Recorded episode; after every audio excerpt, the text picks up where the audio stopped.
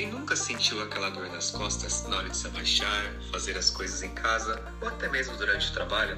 Dor nas costas é algo muito comum hoje em dia, principalmente se você é mulher. É complicado, não é?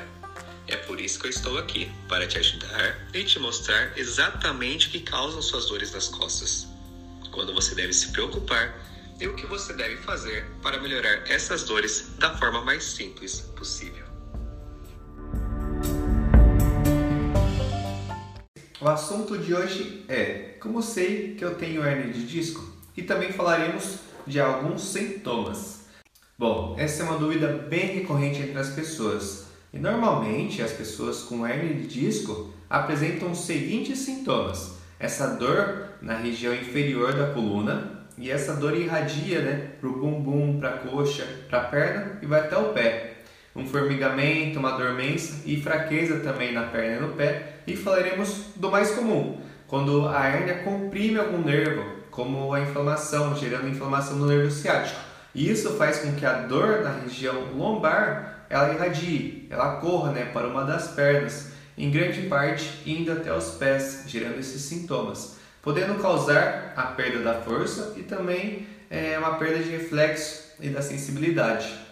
Porém, em alguns casos, um acúmulo de tensão, por exemplo, também vai gerar o que chamamos de ponto gatilho, que é uma inflamação, né, uma irritação de uma região do músculo, e isso também gera dores na região da lombar e do quadril, e não sendo uma hérnia, e muitas vezes é confundido com uma hérnia pelas pessoas, porque a hérnia normalmente os sintomas vão até o final dos membros inferiores, né? Vai para a região abaixo da linha do joelho, vai até os pés. Então, caso você apresente um desses sintomas, é importante consultar né, um profissional da saúde para investigar qual o motivo e a causa desses sintomas. Também um ponto importante eu quero falar para vocês. É, muitas pessoas que têm hernia de disco, elas são assintomáticas, ou seja, elas não têm sintomas, não apresentam sintomas e não sabem que tem hernia elas vivem normalmente e realizam as suas, as suas atividades.